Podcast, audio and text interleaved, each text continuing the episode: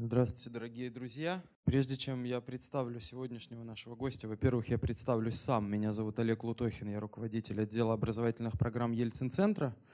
А, во-вторых, я представлю цикл, который мы сегодня а, открываем этой лекцией. Наш гость расскажет о нем подробнее. Я лишь скажу, что он называется «Горизонтальная страна 2020» и посвящен становлению или развитию, кому как лучше кажется, э, институтов гражданского общества в современной России. А, почему этот цикл проходит в этих стенах, почему это для нас важно? А, я думаю, для многих из вас не секрет, что мы первый президентский центр в России, и мы основаны а, федеральным указом президента, тогда еще Медведева, в 2008 году и в этом федеральном, э, федеральном законе, простите, 68 э, прописаны уставные цели и задачи, которые должен выполнять каждый президентский центр. Вот вы первый, у следующих президентов будут другие президентские центры. Так вот, там указано, э, в числе прочего, третьим пунктом, содействие институтам гражданского общества и правового государства. А, ну, уж не знаю, как э, лекционный цикл может посодействовать. Я оптимист в этом отношении и думаю, что очень даже. Что это за цикл, расскажет его автор э, Борис Горозовский. Борис э, сам проводит образовательные мероприятия в Москве разных самых форматов, от летних школ до лекций, мастер-классов и дебатных клубов. А еще у Бориса есть чудесный телеграм-канал, из которого я узнаю о э, интеллектуальной жизни столицы. Борис, пожалуйста. Спасибо большое, Олег, за представление. Ужасно приятно быть здесь. А, я далеко не первый раз в Екатеринбурге, но а, первый раз в Ельцин-центре, а был, а, был у вас в те годы, когда Ельцин-центра еще не было. Я, наверное, не очень много скажу о цикле в целом, а, а, а основное, собственно, Олегом уже сказано, цикл посвящен гражданскому обществу, и участвовать в нем будут м, такие мультидисциплинарные люди, и а, философы, и адвокаты, и правозащитники, и социологи, и политологи. Вот. И мы попробуем, это будут лекции, которые а, будут идти в течение всего года раз в месяц, э, в последнее воскресенье каждого месяца, вот так же, как и сегодня. А, мы попробуем с разных сторон рассмотреть э, проблемы, историю, а, собственно, как, как складывается в России гражданское общество, с какими проблемами в своем развитии оно сталкивается и так далее. И у меня сегодня такой вводный, по сути дела, разговор к этой теме. А, а сам я вообще а, а, совсем не ученый, то есть не относитесь, пожалуйста, к тому, что я скажу как а, какой-то, значит, научной а, истине. А, я в основном журналист. А, восемь лет примерно работал в газете «Ведомости» в разных, в разных ипостасях, экономика, комментарии и так далее. И а, довольно много работал со всеми нашими основными а, такими а, общественно-политическими и экономическими СМИ, а, Forbes, Republic, а, сейчас такой вот в прошлом году возник сайт Econs, который посвящен экономическим научным исследованиям, в основном англоязычным. И, а, в принципе, вот а, что мне больше всего нравилось а, в журналистике, а ею я, наверное, с конца 90-х занимаюсь, года с 97-го, а, это пытаться понимать, что делают ученые и каким-то популярным, а, популярным образом рассказывать о том, что, что поняли, что придумали а, разные экономисты. Постепенно я стал примерно то же самое практиковать и с политологами, с социологами, с историками. То есть, в общем, то, чем я в принципе занимаюсь, это такой науч-поп в области социальных в области социальных наук. Вот. А в какой-то момент это перешло в а, не только журналистскую, но и такую публичную активность. Мы стали делать а, два раза в год с фондом Гайдара дебатные школы для студентов летом и зимой. А, они тоже посвящены разным темам из области экономики, истории, политики, культурологии, но проходят в форме, в форме дебатов.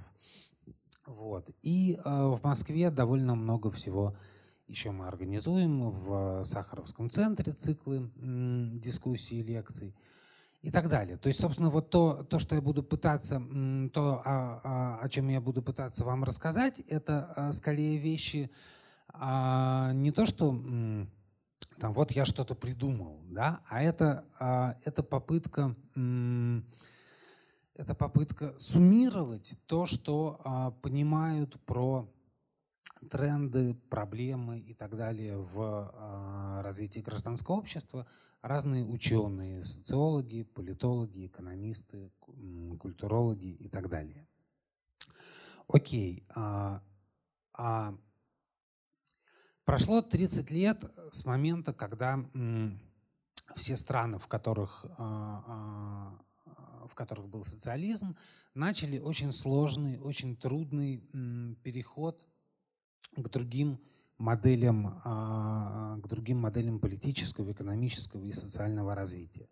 Собственно, основных переходов, основных транзитов, как говорят политологи, два. Это а, от планового хозяйства к рыночному и от авторитарного, да, а понятно, что все социалистические режимы были авторитарными, а, только в большей или меньшей степени, от авторитарного политического режима к демократии. 30 лет это много. За 30 лет, а, за 30 лет большевики успели абсолютно переделать страну. Да? Если вот посмотреть с 17 по 47 год, а, страна в 47 году была совсем не та, какой они ее приняли. То есть 30 лет это очень большой срок, и, а, соответственно, вот эта временная дистанция а, позволяет задать вопрос, получилось, не получилось, у кого получилось лучше из э, стран, в которых социализм э, был, у кого хуже. Есть масса таких исследований по всему, по всему соцлагерю. И вот, собственно, они пытаются ответить на эти вопросы. Все-таки был ли этот период переходным, был он э, переходом от чего к чему и э, каким странам лучше, каким хуже удалось а, переход осуществить. Значит, когда мы смотрим на а, факторы успеха, а понятно, что а, страны, так сказать, Восточной Европы, да, в первую очередь, Польша, Чехия, Словакия, Словения и так далее будут тут в лидерах по, по тому, насколько, а, насколько этот переход им удалось осуществить. А, можно выдвигать разные, разные гипотезы относительно факторов успеха. Ну, например, вот а, Дмитрий Травин, наверняка он тут у вас был, был же, да, из Европейского университета в Петербурге, показывает в ряде работ, что для стран Балтии, ну и, собственно, для всей Восточной Европы в целом, огромную мотивирующую роль в том, что они построили, так сказать, правильные в кавычках институты, правильную судебную систему и так далее, было, безусловно, вступление в Евросоюз. У них были успешные соседи, у них была а, такая культурная и общенациональная, можно сказать, программа, а, что мы возвращаемся в Европу. Нас а, а рассуждали они из Европы как бы вывели, вычеркнули на 40 с лишним лет, почти на полвека. Теперь же мы возвращаемся в Европу, возвращаемся вот в эту семью народов. И, и это было очень сильным мотивом для того, чтобы наступить на чьи-то интересы, а не принимать во внимание а, там, я не знаю, желание, желание директоров э, управлять Э, своими предприятиями, как это у нас тут было с красными директорами в начале 90-х, э, и во многом под них делалось законодательство. То есть вот это вот э, стремление вернуться в Европу было очень важным э, фактором. А есть некоторые, некоторые, как мне кажется, э, неудачные попытки объяснить. Ну вот, например, например, а, а, да, очень часто ссылаются на культуру, на менталитет, на какие-то географические а, факторы, да, это как правило, ведет к унынию, это ведет к пессимизму, это ведет к рассуждениям, что э, здесь, под этим здесь может быть любое, да, может быть Россия, могут быть э, страны Центральной Азии. Здесь всегда так было, здесь всегда так будет, ничего у нас не получится и так далее. Это вот гипотеза, гипотеза э, культуры или гипотеза менталитета, она ведет примерно к такого типа рассуждениям. А в сравнительной перспективе они оказываются совершенно неверными, потому что можно посмотреть на две а, Кореи. Да? Это один народ, это одна культура, это, в общем, один менталитет, по крайней мере, до войны, и абсолютно разные институциональные и политические, и социальные а, системы, которые, которые эти две страны э, выстроили культура и менталитет, понятно, что они важны, но а, люди очень мобильны. Экономисты показывают это лучше всего. Люди рациональные, люди откликаются на стимулы, а, которые им а, социальная система, так сказать, дает. Если, а, если система подсказывает, что а, можно заниматься предпринимательством, да, если, созданы, если создан более-менее мягкий налоговый климат, а, мягкая регулятивная система, когда не, не слишком сложно а, зарегистрировать предприятие, когда тебя не будут донимать а, банки, налоговые органы, там, антиотмывочное законодательство и так далее, не будут тебя донимать всевозможными бумажками, оправданием каждой денежной проводки а, и так далее, и так далее. Люди идут в бизнес и пытаются, пытаются на этой, так сказать, ниве достичь успеха. Когда создается другая система стимулов, что а, говорящая, что а, ты можешь преуспеть только если ты дружишь с каким-то начальником или с кем-то, да, то есть имеешь крышу, или вообще ты можешь преуспевать только будучи на государственной службе, или ну вот что-то такое, да. А, а, понятно, что люди перестраивают свое поведение. Понятно, что а, там мечтой мальчиков в каком-нибудь маленьком городке вполне может быть устроиться в Росгвардию, а, а, а госслужащие получают больше, чем а, больше, чем малые и средние предприниматели, которые, которые держат свой бизнес. То есть люди реагируют на стимулы, люди а, не делают того, за что они так сказать, получают наказание, в кавычках, да, а, а, они отказываются, как правило, от слишком рискованного поведения, от поведения, которое не является социально одобряемым, и делают а, то, что, по их представлениям, а, позволит им подняться по социальной лестнице, да, а, заработать какие-то блага и так далее. А вот, это, это как бы такое отступление про, а, про культуру и менталитет. Просто в рассуждениях о нашей экономической, политической системе, о гражданском обществе довольно-таки часто вот эти вот рассуждения встречаются. Ну, как-то хотелось бы их сразу отмести. Значит, путь в Европу, об этом я сказал, про то, что очень важно, важным фактором успеха было окружение. И, безусловно, а важный фактор – это, так сказать, длительность романа с коммунизмом, да, насколько, насколько, а, насколько эта система успела, в свою очередь, повлиять на а, а, навыки людей, их систему ценностей, ожиданий и так далее. А давайте, наверное, я кое-что для скорости пропущу. Да, вот очень важная очень важный момент, а, а, который во многом определил, что возникло на том месте, так сказать, да, где, а, где еще недавно были социалистические институты, политические, экономические и так далее. Это каким образом, каким образом этот строй распадался, а в отличие от э, стран Восточной Европы, у нас он распадался абсолютно хаотически.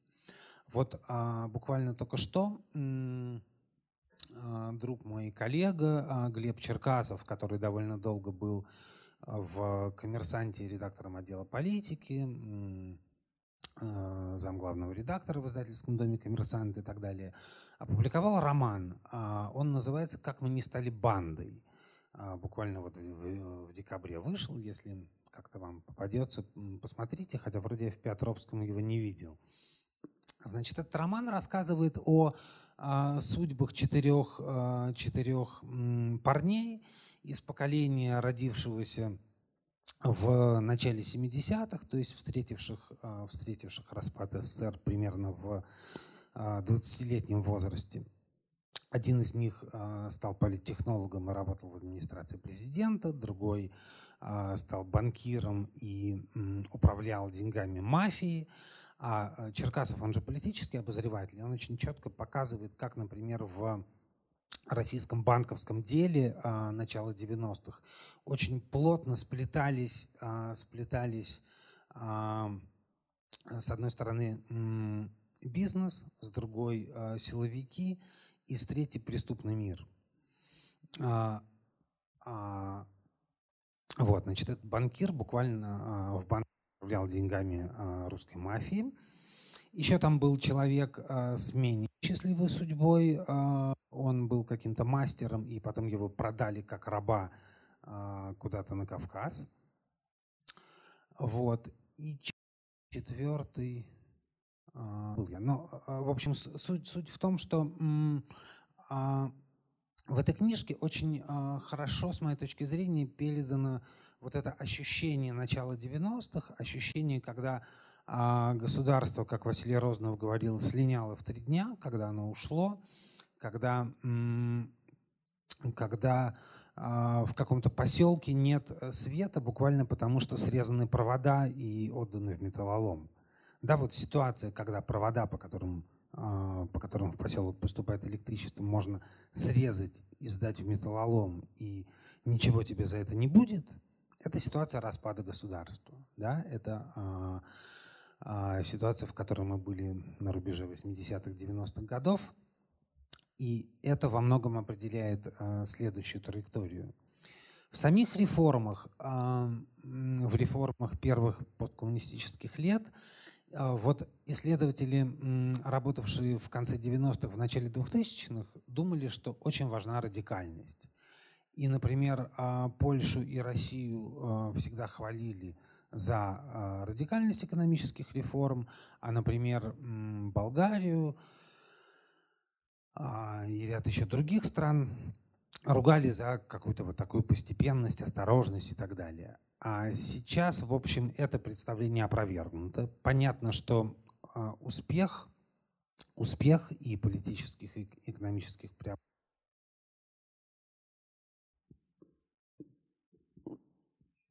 Раз, о, работает.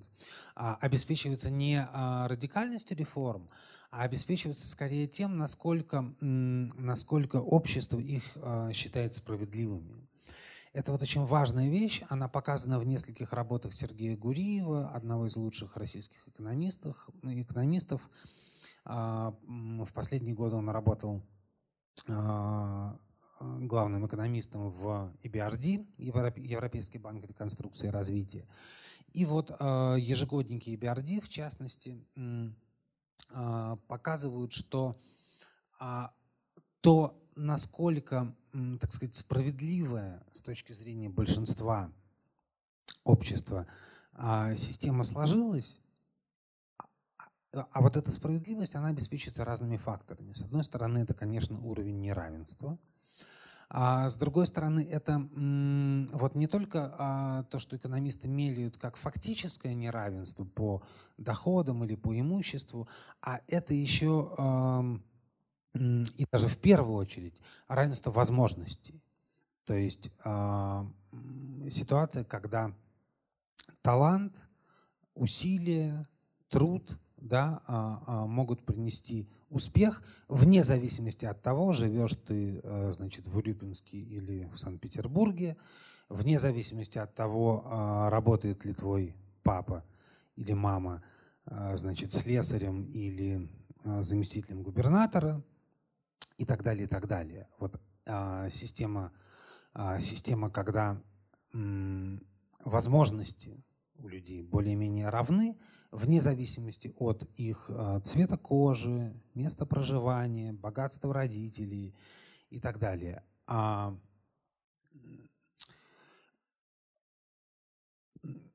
это, во-первых, можно измерять. И это, а, в общем, делается для а, разных стран. И, во-вторых, это определяет, насколько люди готовы соглашаться с той системой, которая выстроена, как они, а, как они собственно, выстраивают свое поведение, поддерживают ли они институты. Да? Понятно, что если складывающая система большинством ощущается как несправедливая, ты что-то делаешь, делаешь, делаешь, да, а, а без шансов получить за это так сказать, достойное вознаграждение. А система оценивается как несправедливая и никакого, никакого, ни, а, никакой, по сути дела, легитимностью да, а такие институты не обладают. А, и вот важный фактор еще, который у нас, а, а, конечно, сработал, это чуть ниже я про это подробнее скажу, это такое мощное обрушение социального капитала. На рубеже 80-х, 90-х годов главное, что произошло, это то, что а, фактически все, что к тому моменту а, людьми, находящимися в, во взрослом возрасте, а, было накоплено, это и деньги, и связи, и знания, и умения, и а, какие-то поведенческие навыки. Все это оказалось буквально бесценным, то есть а, не стоило ничего. Да?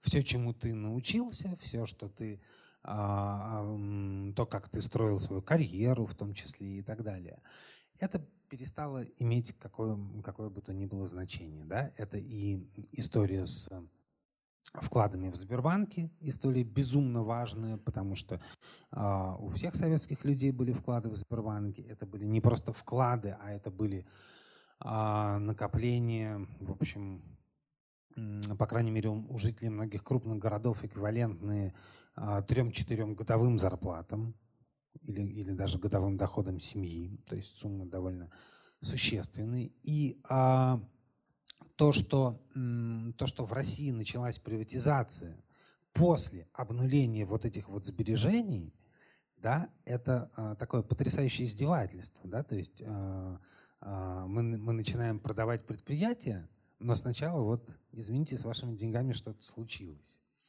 А, причем, причем случилось как бы таким необратимым и, по сути дела, неминуемым образом.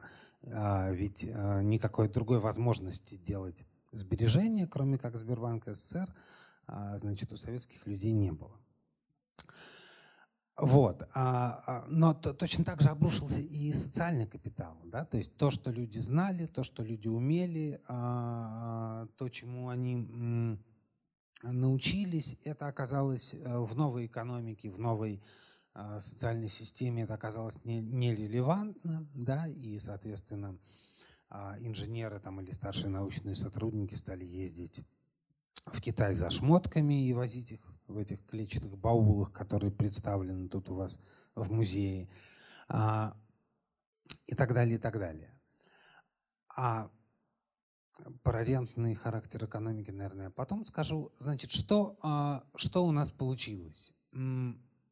Поскольку обрушение государства было таким вот одномоментным и а, тотальным, понятно, что на этом месте возник а, абсолютно дикий рынок без правил, игра без правил, когда к любому предпринимателю могут прийти бандиты, ракетиры, тоже очень хорошо описанные в романе Черкасова. Да, а, кстати, вот я вспомнил, что как раз четвертый парень из этой его четверки был а, бандитом, а потом воевал в Крыму и в Сирии, когда, так сказать, вышел на пенсию в своем бандитизме, он воевал в Чечне и в Сирии. Вот. А, а, и вот через этот капитализм без правил, а, который, по сути дела, был на протяжении, на протяжении всех 90-х, мы перешли к капитализму, во-первых, государственному, а, а во-вторых, очень жестко зарегулированному в сравнении с другими странами. Да, у нас труднее открыть предприятие, нужно очень много бюрократии, чтобы, а, чтобы доказать, что ты не верблюд, что а, твое молоко можно пить, там, э, что твое мясо можно есть, что ты а, можешь обучать э, студентов или школьников. То есть любая деятельность сопровождается гигантским регулированием. Вот. И э, вторая черта этой системы – это то, что это капитализм для своих. А капитализм для своих или crony капитализм, а, обычно говорят экономисты, это такая система, где а, а, наиболее, так сказать, наиболее лакомые куски экономики, наиболее привлекательные фрагменты, так сказать, да, отрасли хозяйства отдаются друзьям крайне важно, что эта система, пронизывающая всю экономику, что она работает на всех уровнях, что это не история про а, а, э, друзей там, политического руководства страны. То есть это не только и не столько про «Газпром», «Роснефть», а, Сбербанк, э, ВТБ и так далее. Это про них, но, но не только про них. А крайне важно, вот никакое рассуждение про российскую экономику, как мне кажется, без этого невозможно. Крайне важно понимать, что точно так же эта система работает на всех уровнях. То есть примерно так же, как происходит а, вот, с «Газпромом» и «Роснефтью», точно так же происходит у, допустим, э, директора департамента образования э, значит, того же самого Урюпинска. У него тоже обязательно есть э, дочери, сыновья, тести и так далее. У него свой есть маленький бюджет, например, бюджет на ремонт детских садов или на поставку питания в школы или еще что-нибудь такое, да. И а, поскольку это капитализм для друзей, капитализм для своих, эти самые заказы обязательно достаются каким-то каким-то а, близким людям, либо людям, которые которые а, втягивают, да, значит, этого чиновника в коррупционные отношения и мотивируют его отдать этот кусок экономики именно им, а не кому-то еще. А, значит, понятно, что эта система, она ведет, во-первых, к образованию монополий, да, и опять же, это монополии не только на уровне а, нефти, газа, банковской системы и так далее. Это множество маленьких локальных монополий да, в жилищно-коммунальном хозяйстве, в поставке питания в школы, в том, кто кто а, доставит, э, не знаю, пенсию пенсионерам, которые не способны прийти за ней сами в отделение банка. А, то есть и в социальных услугах тоже. Много-много-много локальных, э, локальных таких вот монополий. А во многом такая система возникла, это очень хорошо показывает другой замечательный человек из Европейского университета в Петербурге, Владимир Гельман, а, политолог. У него есть книжка, а, у него есть две книжки. У него есть книжка а, которую не найти уже в магазинах, но она, по-моему, есть в интернете, называется «Из огня до в полымя». Это как раз история 90-х, 2000-х. И а, недавняя совсем работа м, о недостойном правлении, bad, bad governance. А, вот, а, значит, Гельман как раз показывает, что м, а, такая система могла сложиться в условиях, когда м, общество, элиты – э, ну, и во многом общество в целом позволили ее сложить.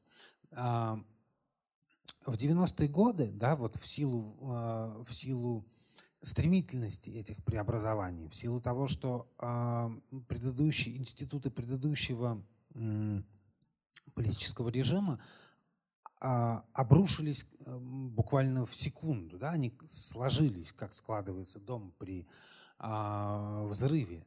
Понятно, что люди оказались в ситуации, когда их заботило в первую очередь их собственное существование, их собственное выживание, а, то, как будут то, чем э, прокормить семьи и так далее. А, то есть люди занимались собой, люди не занимались общим делом. А, люди не могли, а, у, них не было ни ресурсов, ни желания, а, значит, волонтерствовать. Да? Они там работали на трех работах, и этого оказывалось недостаточно. То есть пути и методы трансформации политического и экономического режима тогда никого не волновали.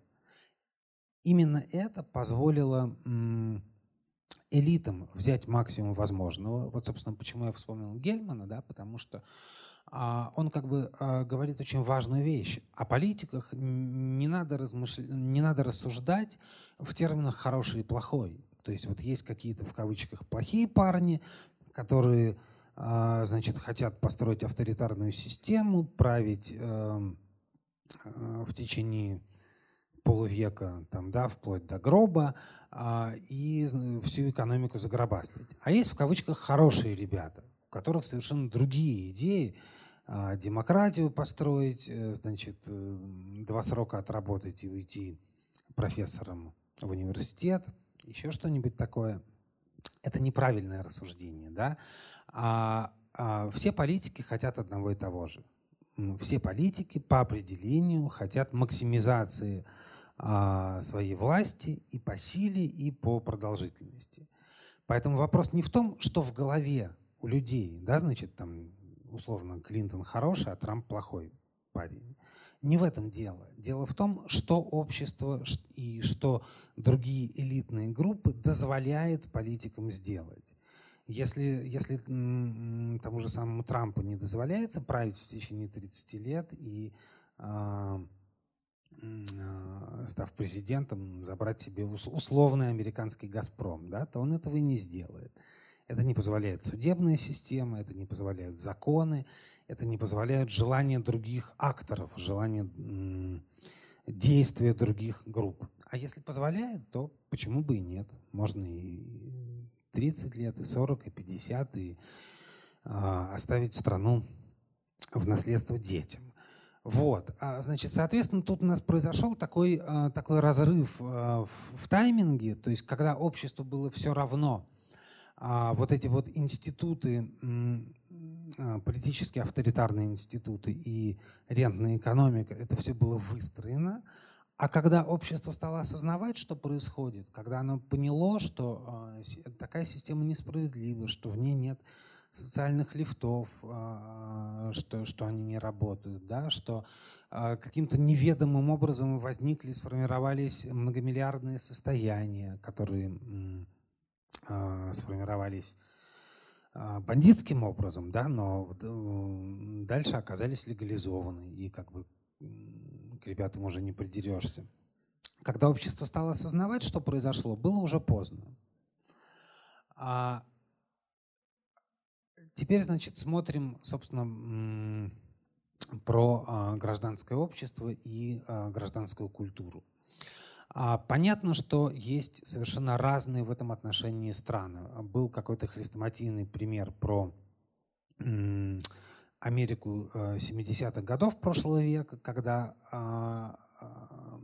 в среднем человек состоял в 20, если не в 30 общественных организациях. Тут у него community work, да, то есть встречаются э, то, что у нас называется э, добрососедство, да, э, такие городские проекты и так далее.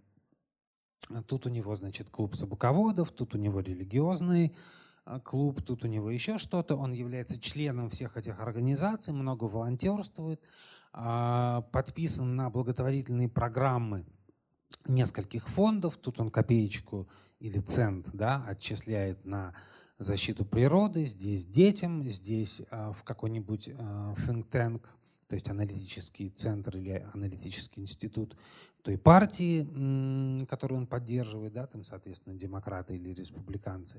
То есть люди включены в разного рода общественные э, активности. И есть, наоборот, э, страны, где это совершенно не, не распространено. Про СССР очень важно э, сказать, и Это, наверное, сильнее всего показывали, а, показывали ученые Левадовской школы, то есть сам Юрий Левада, Борис Дубин, Алексей Левинсон, Лев Гудков, у них у всех есть книжки и, и множество статей. Они показывали, что в СССР сама тема социального была настолько узурпирована государством, что а, а, то, что называлось общественными организациями, да, это были на самом деле не общественные организации. А, а в Союзе было общественных организаций довольно много, но по сути они все управлялись либо государством, либо ГБшниками, либо а, как-то через, через компартию. Да? И смысл был в том, что, а, в том чтобы провести нужные а, какие-то нужные идеи или нужные инициативы через общество. Да? Там не было никакой речи о том, что люди сами собираются и решают, что они хотят сделать, и, и это делают.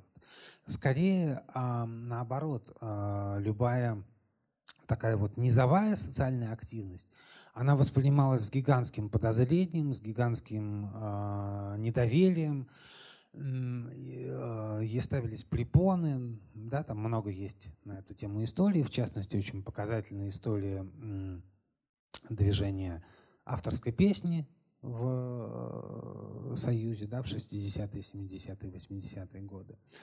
Вот. А, то есть, с одной стороны, государство узурпировало как бы э, все социальные активности, и, соответственно, люди, которые из этого состояния вышли, а, им как бы в 90-х казалось, что нужно делать что-то другое нужно идти в бизнес, нужно идти в политику. Но, извините, да, а, а заниматься, заниматься вот а, чем-то таким, гражданской активностью, нет. Э, это, было, это была тотальная дискредитация вот, всей, всей этой сферы. А, значит, как мы можем, через что мы можем померить, а, какие факторы влияют да, вот на то, а, а, значит, где гражданская активность больше, лучше развита, где хуже. Самый важный – это уровень доверия. А, там он по-разному измеряется, но в разных исследовательских традициях. Но в целом это ответ на вопрос, как вы думаете, люди, а, а, другие люди в целом скорее желают вам зла или, значит, они такие же, как вы, и не надо от них ожидать подножки на каждом шагу. Будут ли другие люди при наличии возможности пытаться как-то вас ущемить, подсидеть, э, донести там на вас, да, не знаю, еще что-то. То есть насколько вы им доверяете. А, а давайте сначала про, а, про доверие. А, значит, самый простой инструмент – это а, такой барометр Эдельман, траст барометр, барометр доверия. А, простой он, потому что они, во-первых, проводят эти измерения уже в течение 20 лет – проводят почти по 30, по 27 странам.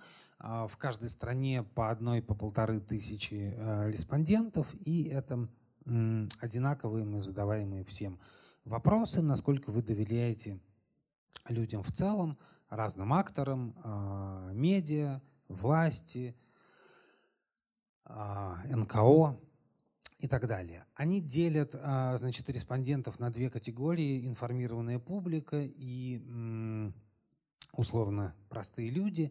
Информированная публика – это а, те, у кого есть высшее образование, топ-25% по доходам, и в их роли а, ну, они, они являются читателями. Да? То есть люди в активности которых медиапотребление, в принципе, занимает важную, важную э, долю.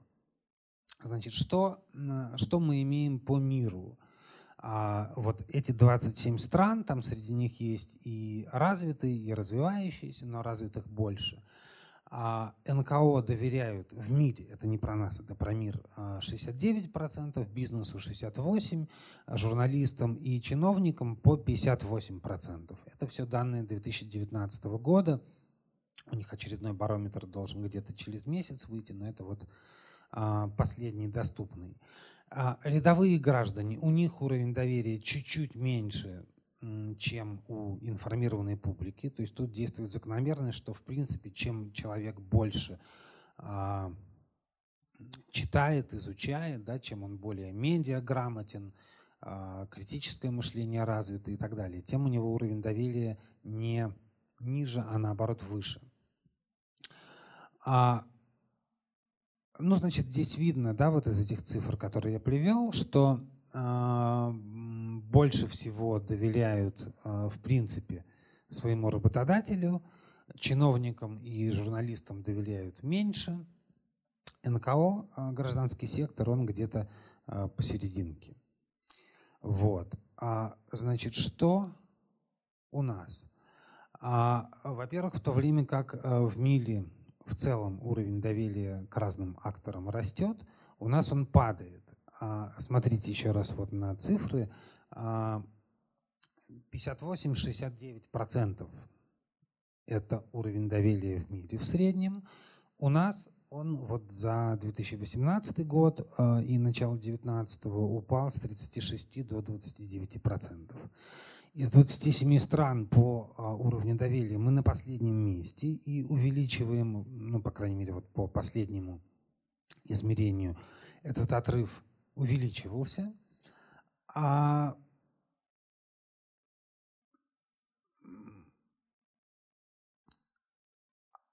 отстаем мы а, тут буквально от всех, да, и от развивающихся стран типа Китая, Индонезии, Индии, Арабских Эмиратов и от Европы. А посмотрим на доверие к разным акторам. А, значит, а, своему работодателю, как в мире, так и у нас, доверяет больше всего людей. По доверию бизнеса, бизнесу мы тоже на последнем месте. Только треть респондентов в России в принципе а, доверяет бизнесу, в мире 56%. А по доверию правительству мы а, в четвертой четверти правительству доверяют 34%, а в МИЛе 47%. А никакого нет доверия медиа, 26% против 47% в МИЛе. И э, совсем большой отрыв, видите, как раз по гражданскому сектору. У нас доверяют НКО 23%, в МИЛе э, 56%. Это совершенно удивительный как бы факт. А, да, вот а, такое, такое, а, то есть можно было бы, как бы это сформулировать, меня не, не, не очень удивляет низкий уровень доверия в России к чиновникам. Меня не очень удивляет низкий уровень доверия к журналистам, да, потому что понятно, что под журналистами тут во многом имеются в виду журналисты из телевизора.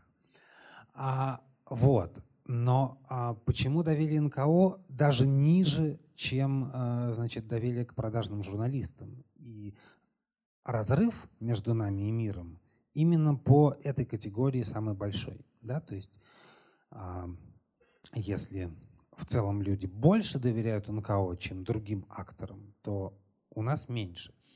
При этом, а, при этом а, НКО, да, в отличие от банков, а, например, в 1998 году, никуда не сбегали с деньгами, да, не было с НКО историй а не знаю, МММ или, или каких-то вот таких, да, но, однако, тем не менее, уровень доверия крайне низкий. А, если смотреть на а, динамику, постепенный рост доверия начался в 2000-е годы.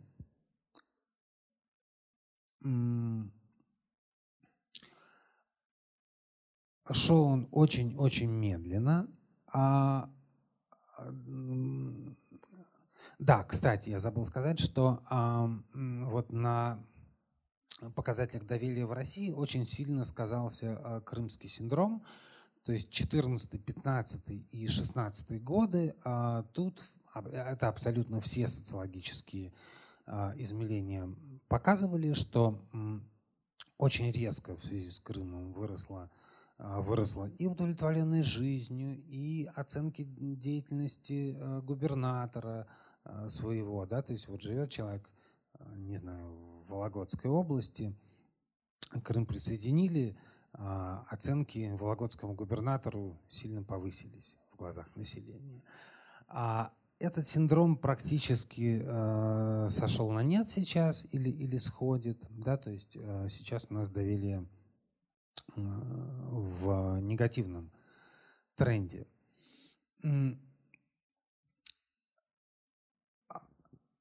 Ну и вот если, если э, пытаться объяснить, почему, э, почему так, а мне тут, э, я еще на одного сошлюсь ученого, есть такой в высшей школе экономики в Москве экономист э, Леонид Полищук, у которого несколько замечательных совершенно работ по э, человеческому капиталу, если кого-то эта тема интересует. А, например, совершенно пионерское такое у него было а, исследование, когда он показывал, что в зависимости от того, даже на внутристрановом уровне он смотрел а, три российских города а, с точки зрения того, насколько в них развит социальный капитал, связи и так далее. И а, показывал, что, например, развитие социального капитала влияет даже на то, как люди ведут себя за рулем, насколько автомобилисты готовы пропускать другого вперед или, значит, стремятся первым проехать самому, всех оттерев, а, оттерев в сторону. То, как менялись обычаи, повадки, а, да, вот, а, поведение людей за рулем, это тоже очень важный фактор. Тут у нас за последние годы довольно много чего произошло, да, то есть э, не знаю, как тут у вас, но есть ощущение, что люди стали водить намного менее дико, чем, э, чем это делалось 15-20 а, лет назад. А, вот. Но как раз Полищук показывал, что чем более развит в городе социальный капитал, тем автомобилисты более склонны к вежливому стилю вождения, не создающему угрозы для а, других людей. А, и, а, значит, э, это я в скобках рассказал. А у Полищука есть замечательная работа, которая, собственно, показывает, что а, в начале 90-х, по сути дела, а, власть сделала ставку на продвижение экономических реформ авторитарными методами. Соответственно, демократические институты ровно в этот момент, да, когда власть решила, что э, мы знаем, как надо, и э, мы знаем, что надо сделать, и мы это сделаем вне зависимости от того, что вы, ребята, про это думаете. Как только власть так решила, да, э, соответственно, институты э, демократические э, как максимум имеют такой фасадный характер, да, то есть они лишь, лишь изображают свое наличие, а реальной э, возможности влиять на происходящее у людей нет. А, тут как бы довольно, довольно сложная э, эта тема, потому что с одной стороны, с одной стороны возразил бы нам в этом месте э, Егор Гайдар или кто-нибудь, да, а, а как мы могли поступить иначе? У кого мы должны были спрашивать, как быть и кому мы должны были давать а, значит, право голоса красным директорам или людям, которые совсем ничего не знают про то, по каким законам, по каким принципам работает капиталистическая экономика, а, у, у кого мы должны были спрашивать. Да? А, но вот они э, сделали то, что сделали, ни у кого не спрашивая, а результатом этого Результатом этого, собственно, стало, стало то, что э, демократия, в принципе, как э, была отложена на время, казалось, что на время, в 92-93 году, а, а, но оказалось, что она отложен на долгое время, да, потому что, потому что начиная с этого момента стала складываться система, в которой решения принимаются узким кругом приближенных, то есть тот же самый crony капитализм, капитализм для своих и э, система настроена не на то, чтобы включать других людей, да, то есть она не инклюзивная в терминах Асимоглу и Робинсона, да, знаете, инклюзивные институты или экстрактивные. Она как раз настроена на то, чтобы исключать. Что мы э, имеем сейчас? Очень интересный был опрос э, в конце прошлого года, где-то в декабре. Э, проводили его фонд э, Московский центр Карнеги и э, центр Левады. Э, значит, там было зафиксировано, что с одной стороны у людей очень э, сильный рост вот этих вот настроений. Да? Мы не удовлетворены ситуации в стране, нам кажется, что страна идет куда-то не туда, мы не удовлетворены своим экономическим положением, нужны перемены, доходы стагнируют и так далее. Это с одной стороны. С другой, значит, смотрим на а, замечательные исследования, которые два года подряд делал фонд Наумана вместе с а, социологом из Шанинки Дмитрием Рогозиным. А 37% уверены, что у нас демократия. Еще 31% не знает, какая у нас э, политическая система. То есть если это суммировать, да, 68% э, респондентов ничего про демократию не понимает совсем. С тезисом, э, что медиа должны быть свободными, согласно четверть респондентов а почти половина, 45%, уверены, что а, лучше, когда власть сосредоточена в одних руках. Только 17% думают, что у людей должно быть, у простых людей, должно быть больше инструментов влияния на э, власть. Больше половины респондентов считают нужным ограничить работу иностранных компаний в стране. То есть они считают, что конкуренция – это плохо, а отсутствие конкуренции – это хорошо ну и так далее, и так далее. А, да, то есть у, а, а, что, что мы значит, из этих цифр видим? Мы видим, что у людей в голове каша. А, каша на том месте, где должны были бы быть а, воспринятые, воспринятые, ну вот вообще-то, да, а, США, Австралия, Канада и вся Европа а, во многом построен на том, что вот эти вот вещи про демократию, про капитализм, про верховенство права, это даже не а, в колледжах и университетах изучается, это изучается в школах. И, а, в общем, а, каша, которая у наших сограждан на этом месте в голове, они ее стремятся каким-то образом разложить по полочкам в старшей школе, не в форме зубрежки, да, а в форме э, дебатов, да, значит, э, обучения критическому мышлению и так далее, и так далее. Считая это э, основой такой э, гражданской грамотности. Да, очень хорошо это получается у финнов, у шведов, у канадцев, у австралийцев и так далее. Вот. А в то же время понятно, что а, вот эти вот представления, они реально имеют значение. В том смысле, что а, а, невозможно институты импортировать. Да? А, то есть э, не работает это так, что ты приглашаешь британского советника, он тебе пишет закон о рынке ценных бумаг, э, да, значит, как калька с, с э, какого-то другого иностранного, и это так работает. А, а, нормы работают, когда они нормально сочетаются с представлениями, ценностями, обычаями да, людей, которые, а, которые здесь живут. И, значит, в целом, то, что мы видим вот из этих соцопросов, это такая двойственная, я бы сказал, тенденция. Да? То есть, с одной стороны, люди не удовлетворены текущим положением дел. С другой стороны, они не знают, э, чего, чего э, хотеть, чего требовать. А, и то, чего они хотят для себя, это в основном рост благосостояния.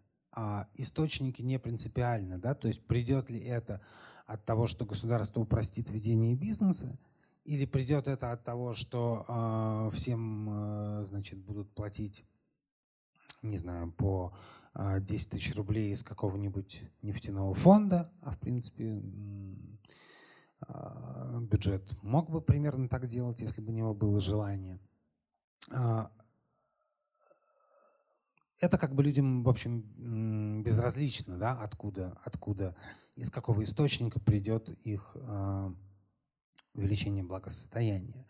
А с другой стороны, вот этот вот э, такой э, экономический эгоизм, я бы сказал, да, это отчасти лекарство против обольщения большими идеями. То есть это хорошо в том смысле, что э, люди, которые так настроены, их сложно увлечь, э, их сложно увлечь какой-то такой вот идеологии националистической, фашистской, коммунистической, еще какой-то.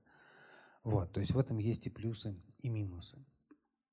Значит, а, а, если мы смотрим на другие, я думаю, что я еще минут 10 и а, закончу, чтобы у нас побольше получилась часть, а, часть с разговором, а не с монологом моим. А, если мы смотрим на альтруизм, который а, тоже меряется, тут другое а, исследование, вот если кому-то надо, я выписал Армин Фальк, а, там главный его автор.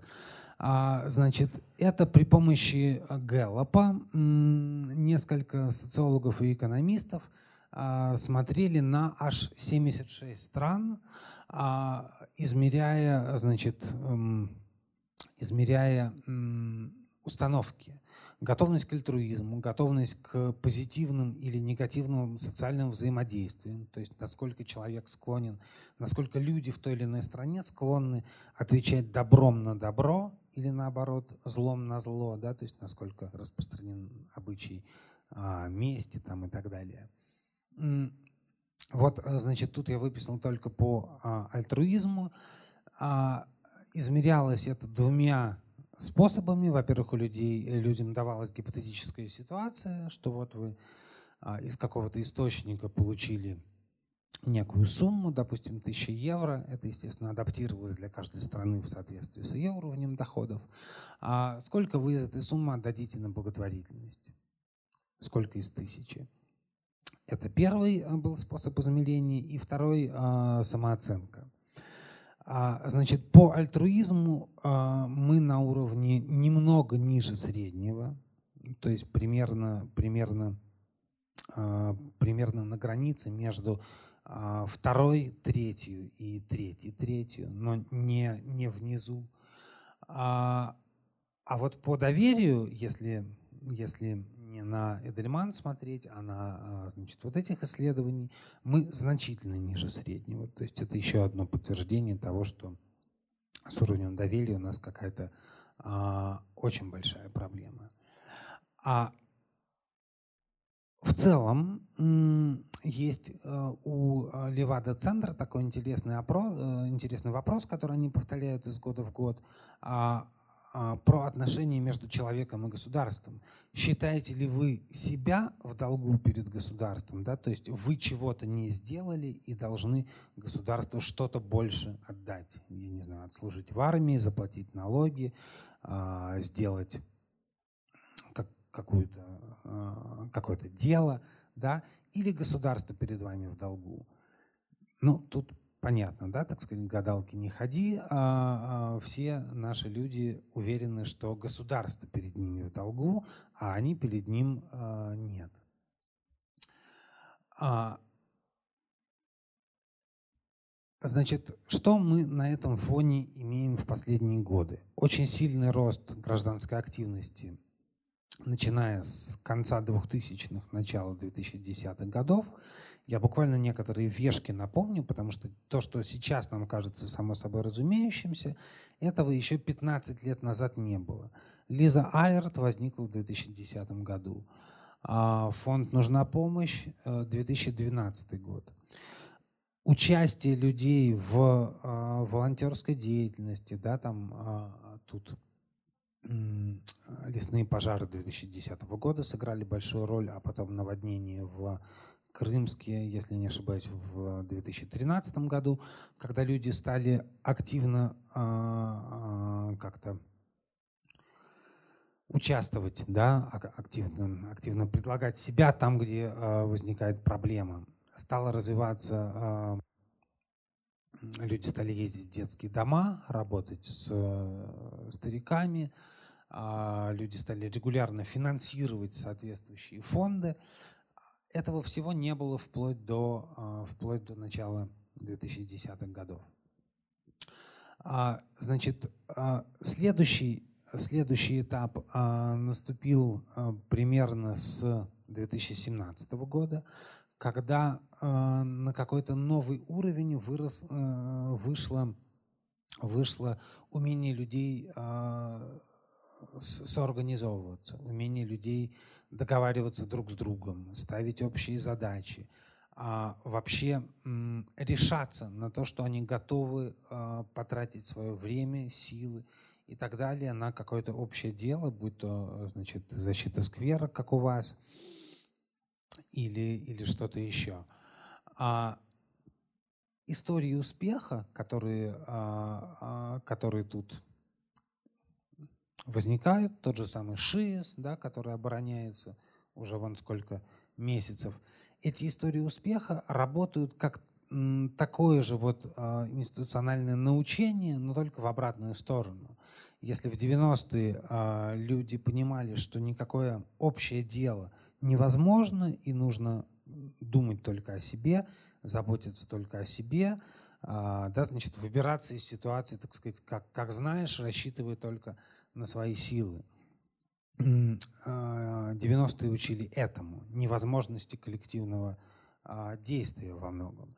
А сейчас этот маховик начинает раскручиваться в обратную сторону. Ага, у нас получается.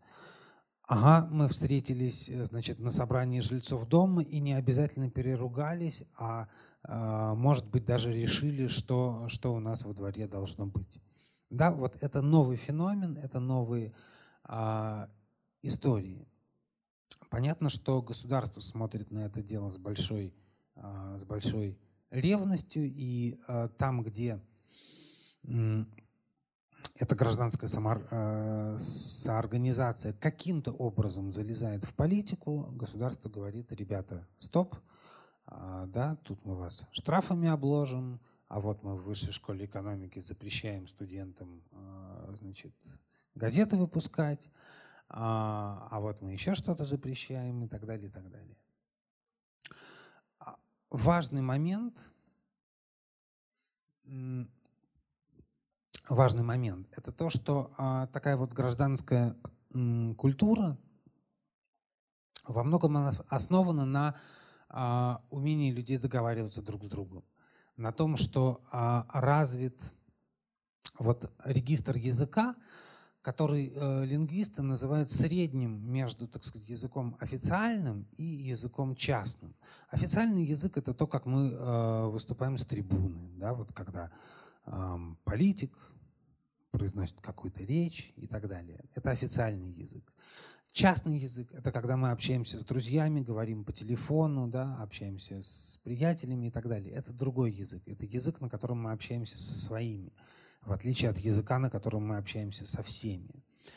А вот э, успех гражданской культуры – это во многом э, наличие среднего языка между этими двумя, так сказать, высоким и э, низким. Да? Это как раз тот язык, на котором жильцы дома, собравшись, могут о чем-то договориться друг с другом, не э, закидав друг друга а, тухлыми помидорами, допустим, автовладельцы, которым некуда машины ставить, и мамы с колясками, да, которые мимо этих машин не могут, а, не могут проехать, потому что машины стоят везде. А, об этом, а, опять же, э, почему-то у меня только питерские тут исследователи из э, наших, но, а, значит, Олег Хархордин и Борис Гладырев. Хархордин э, — это профессор тоже Европейского университета в Петербурге, а Борис Гладырев до недавнего времени работал социологом в Центре независимых социальных исследований, тоже из Питера. А у них было несколько работ о э, вот то, что они называли э, синдром публичной немоты. А это вот как раз про то, что у нас нет, нет языка, нет навыков договариваться про общее благо. То, что люди были на протяжении очень долгого времени ограничены, да, их как бы не подпускали ни к какому принятию решений, соответственно, негде, ни, ниоткуда и негде было эти э, э, органы вырастить. Да? А, соответственно, любое, люб, любые а, публичные слушания в городе, да, а, это, так сказать, каждый урбанист знает, когда городская администрация проводит слушания, потому что ей нужно либо новую станцию метро построить, либо шоссе расширить, либо еще что-то. Если только на эти слушания не пригнать каких-то специально подготовленных людей, Э, которому заплатили, да, а просто вот э, с улицы, то э, на этих слушаниях обязательно произойдет какой-то ужаснейший, ужаснейший скандал, да, там заместителя мэра оскорбят, еще что-нибудь. А люди, очень много таких коммуникативных поломок, коммуникативных неудач и э, взаимных обид. Буквально вот два, два слова э, попробую поскорее, из чего эти поломки складываются. Это недоверие к другому, собственно, опять недоверие, да, почему оно настолько важно. Другой – это чужой, другой – это э, себе на уме, неизвестно, какие у него там идеи, э, и, и хочет он чего-то такого, что мне совершенно не нужно. Да? Как бы человек исходит из такой вот презумпции. А подмена монолога диалогом, то есть даже в том месте, где людям нужно было бы договариваться друг с другом, вместо этого они начинают вещать э, то, что называется экс-кафедра, с кафедры, да, э, не знаю, ссылаться на авторитеты э, и так далее. Конфликтность. Это про то, что тоже такая как бы культурная установка, то, что мы воспринимаем а, как успех а, победу в споре. Нам удалось кого-то переубедить. Мы сумели отстоять свою позицию, мы сумели без компромисса, то есть э, мы смогли не пойти на компромисс. А если тебе пришлось пойти на компромисс, значит ты проиграл. Да? Значит, ты уступил, значит, ты от чего-то своего отказался. Вот ровно эта культурная установка да, а, а, дает невозможность, невозможность коммуникации, невозможность общего разговора. Если успех состоит в том, чтобы задавить оппонента, а не в том, чтобы с ним договориться, то понятно, что а, договориться и не удается. А, максимализм. Да, есть две точки зрения, моя и неправильная. Ну и а, понятно, что почему вот мы с коллегами так много этим занимаемся, дебатами я имею в виду, а, понятно, что а, просто нет у людей навыков дискуссии, спора, а, дебатов, да, а это ведь все такие формальные вещи, которым нужно учиться, которым учат э, и в школах, и в университетах должны были бы учить. Да? А когда у людей этого опыта нет, то значит, все намного сложнее. У Хабермаса, у Юргена Хабермаса, немецкого э, замечательного философа, была прекрасная такая фраза про то, что в принципе публичный язык возникает из постоянной рациональной дискуссии активных граждан по социально значимым проблемам. То есть э, это все не какая-то данность, да, а это, это то, что выращивается, то, что можно совершенствовать, и на индивидуальном уровне, и на групповом, а, как угодно. Это похоже на обучение танца. Да? Можно не, уметь танцевать и научиться. Можно не уметь договариваться и а, научиться этому. А, я думаю, что это как бы вот те, те способности, которые в ужаснейшем дефиците находятся и в том числе в гражданском обществе. А приближаюсь к финишу. А, значит, про шестилетку, которую мы сейчас переживаем, 2018-2024 год, а, в общем-то, с самого ее начала было понятно, что главным, главным ее сюжетом станет а, борьба людей за свои права. И это, а, так сказать, не просто какая-то гражданская активность, а это гражданская активность, связанная с отстаиванием своих прав. Мне не дают, ну, буквально дышать, да, а, воздух отравлен каким-нибудь химическим производством. Значит, я вступаю да, в какое-то экологическое движение и пытаюсь добиться вывода этого а, химического производства из а, города. Отсюда экологические движения, как право на чистую среду, а, городские движения, у урбанистов есть выражение «право на город», да, то есть оно характеризует то, насколько люди могут, хотят и должны вовлекаться в управление, в принятие городских решений, в решение, что где должно быть и так далее, и так далее. А, значит, всевозможные, а, всевозможные а, женские движения, сексуальные меньшинства и так далее, а насилию точка нет – понятно, что это возникает из борьбы за право, за, за а, личные права. Да, вот а, помните кейс депутата Слуцкого, который буквально на днях вернулся в Россию после, после года, по-моему, жизни за рубежом. Да, это был человек, который всех приходящих к нему симпатичных девочек-журналистов обязательно хватал за попу. Да, вот, э, и они начали а, бороться за то, чтобы, а, чтобы он как-то за это пострадал, да, чтобы, он, а, чтобы он не имел больше такой возможности хватать за попу. То есть это борьба за личную неприкосновенность, это борьба против насилия, и а, а, понятно, что эти права а, нарушаются в сословно-иерархических обществах.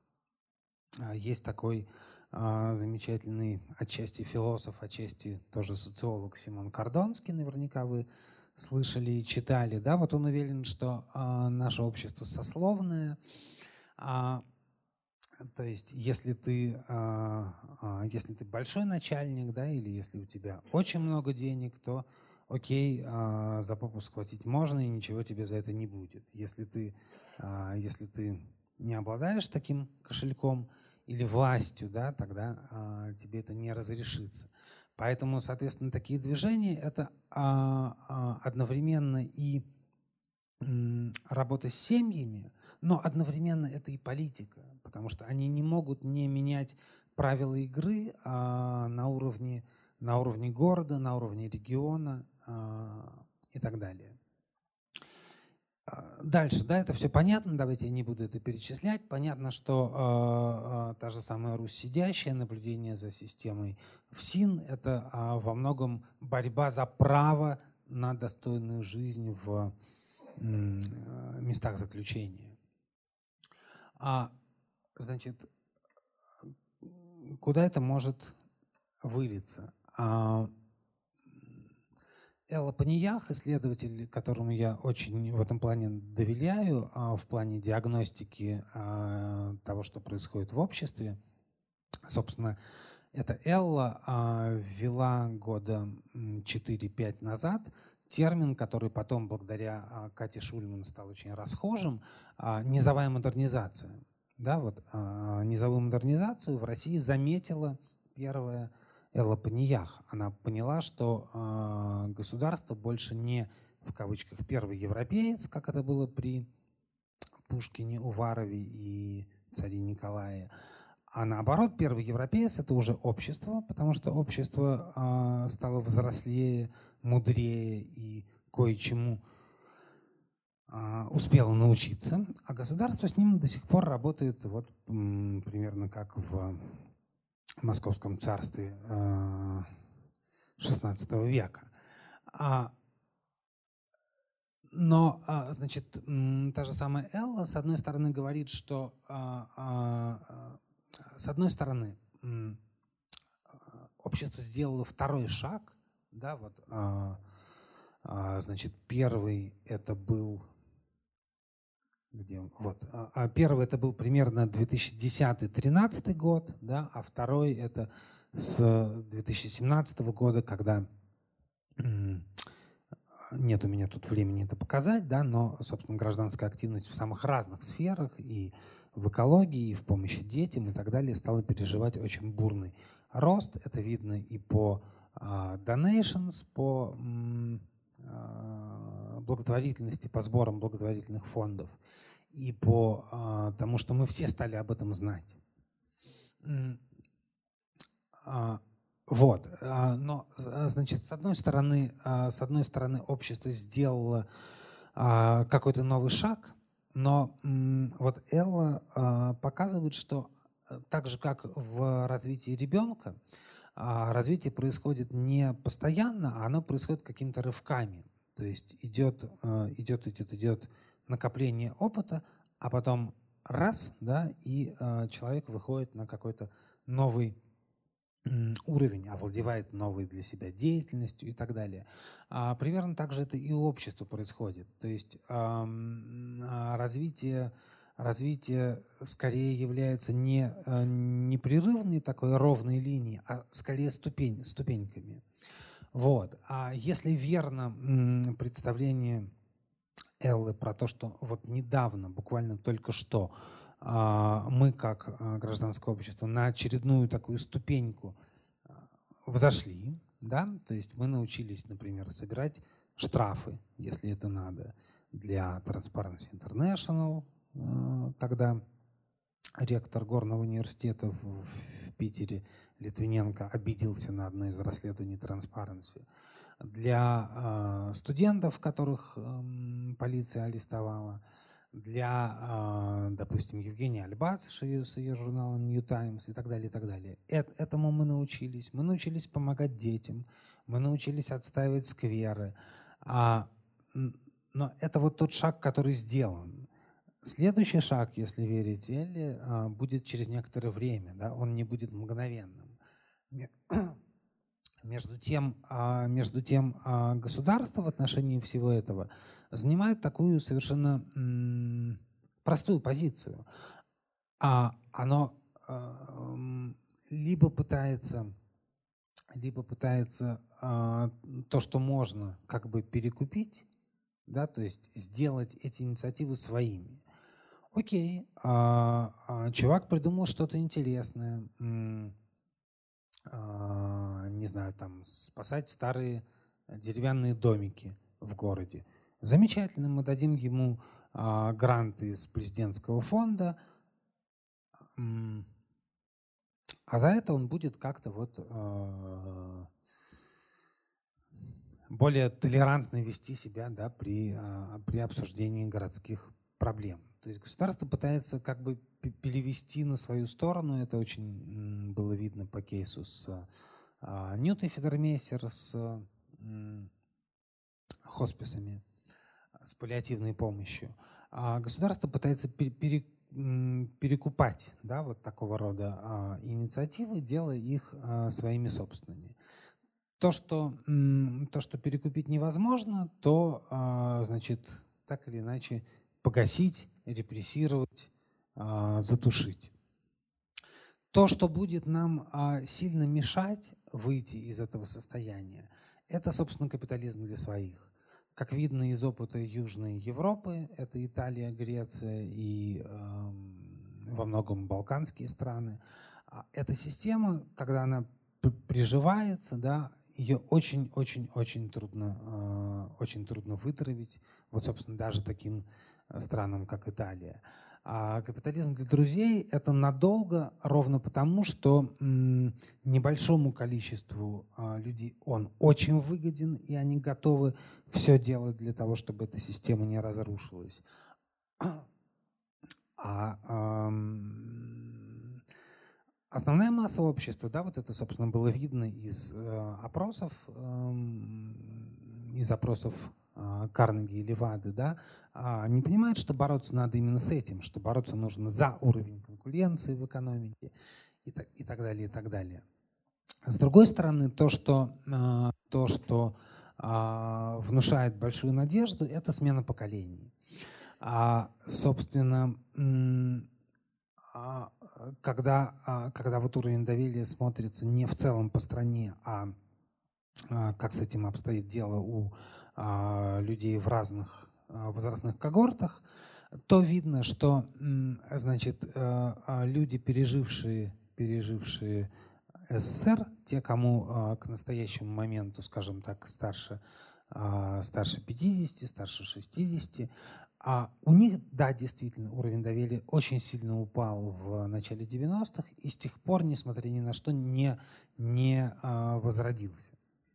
Те, кому сейчас а, 20-30, а, у них все иначе. Да? У них иначе и а, с уровнем доверия, и они намного больше ориентированы на то, что а, Рональд Инглхарт называет ценностями индивидуальной автономии, в противовес ценностям выживания. То есть для них больше важно не достичь успеха самому, не карьерный рост, не заработать больше денег. Для них больше важна самореализация, свобода а, и так далее. Наверное, на этом я и закончу. Тем более, что микрофон устал, чтобы у нас осталось полчаса на разговор. Спасибо. Друзья, поднимайте руку, я микрофон принесу. Не забывайте представляться, пожалуйста. Вижу, вижу, Ваня.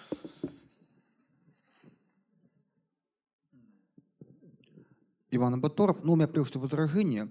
Ну, нельзя считать, что НКО, они в 90-е годы не успели себя запятнать. Ну, самый известный пример – это Федерация независимых профсоюзов России.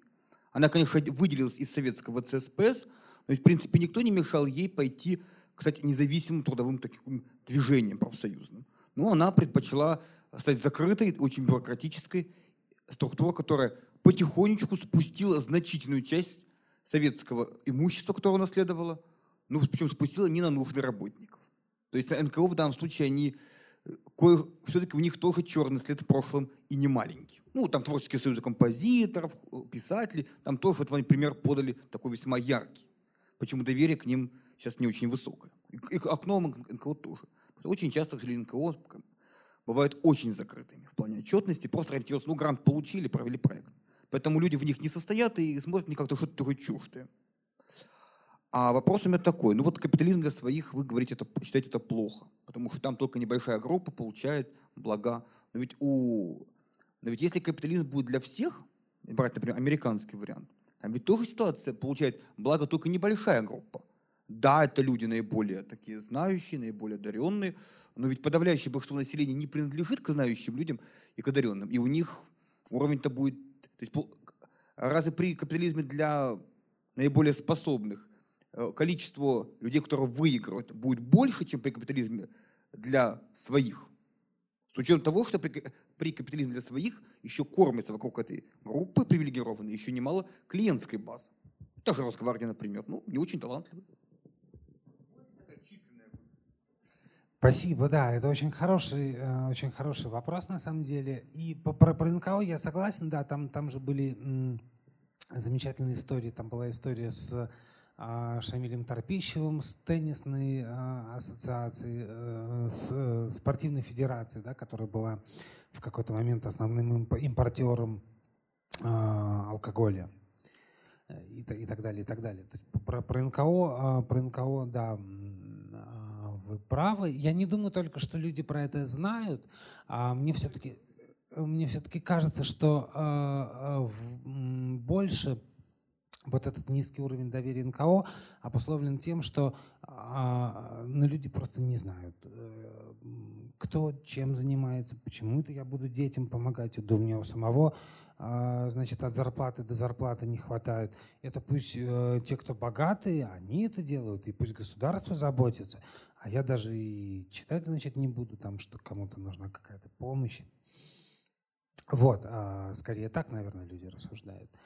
А, про, а, про то, как распределяется благо. Тут два, а, два разных фактора. Конечно, конечно, если экономика имеет менее рентный характер, да, то есть если, если какие-то привлекательные ее сегменты да, распределяются не в зависимости от того, кто чей сын, дочь, а, зять, тесть и так далее, а, то не то чтобы больше людей, так сказать, это принесет благо, скорее это распределение блага станет более справедливым, потому что оно будет основано на эффективности бизнеса, на личных заслугах, да, а не на том, не на родственных связях. А вот то, что э, э, вы говорите, большему или меньшему количеству людей от этого станет лучше, а это уже во многом вопрос к системе налогообложения. То есть можно выстроить, э, выстроить систему с честной конкуренцией, при которой действительно меньшее число людей заработает много и большее число людей заработает мало. Но как потом эти блага в обществе перераспределяться, это зависит от того, будет ли прогрессивным подоходный налог, или, или он не будет оказывать влияние на то, как а, в обществе перераспределяются богатства. То есть это во многом зависит уже от других вещей, от системы налогообложения, от социальной политики и так далее. Это все можно, это как бы параметры, которыми можно управлять. Да? То есть можно построить э, общество, условно говоря, где богатство распределено по-шведски, а можно построить общество, где оно распределено по-китайски, со значительно большим уровнем неравенства. Да, я тоже хотел попросить, э, что э, мне кажется интереснее, если совсем не обязательно задавать э, вопросы, а можно возражать, комментировать, какие-то свои мысли высказывать и так далее. Вот. Так что спасибо, вы вот начали делать ровно то, чего я и хотел. Здравствуйте, меня зовут Виктория. У нас в городе есть такой объект, который ну, уже предполагаемо а, обладает признаками культурного наследия а, по адресу Нагорная, 12. А? Да, я только что там была. Вы знакомы с ситуацией? Чуть-чуть. Ну, а, это проект Вениамина Соколова, и э, вся сама постройка дома и его окрестностей сделана в 30-е годы прошлого века. То есть это историческая застройка, не так давно выявили, собственно, исторический контекст в, этом, в этих зданиях. А, и вот пару дней назад застройщик начал сносить э, э, это конкретное здание. Но вот сегодня продолжили.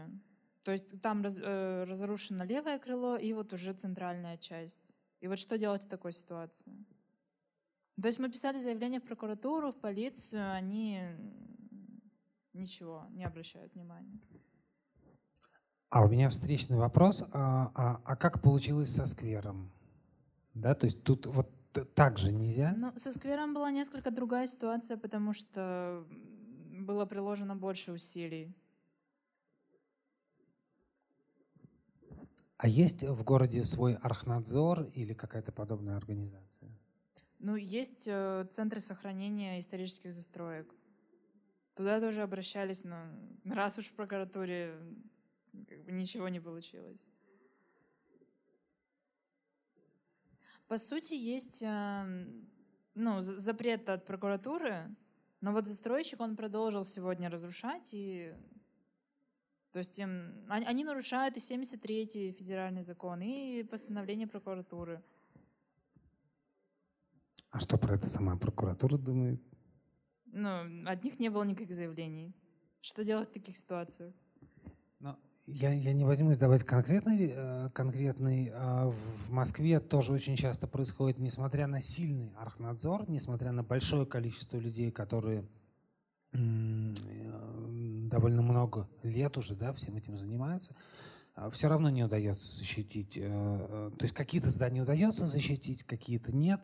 А я думаю, что тут самое, самое важное — это про это писать, про это говорить. Да? Не знаю, есть ли у вас возможность про это а, в каких-то городских СМИ, городских телеграм-каналах, а, про это говорить, потому что тут успех — это во многом функция от того, какое количество людей это заботит. Да? Как, в ситуации, когда это заботит, условно говоря, 30 человек, а власти легко на это плевать. Как только это начинает заботить 3000 человек, с этим приходится считаться.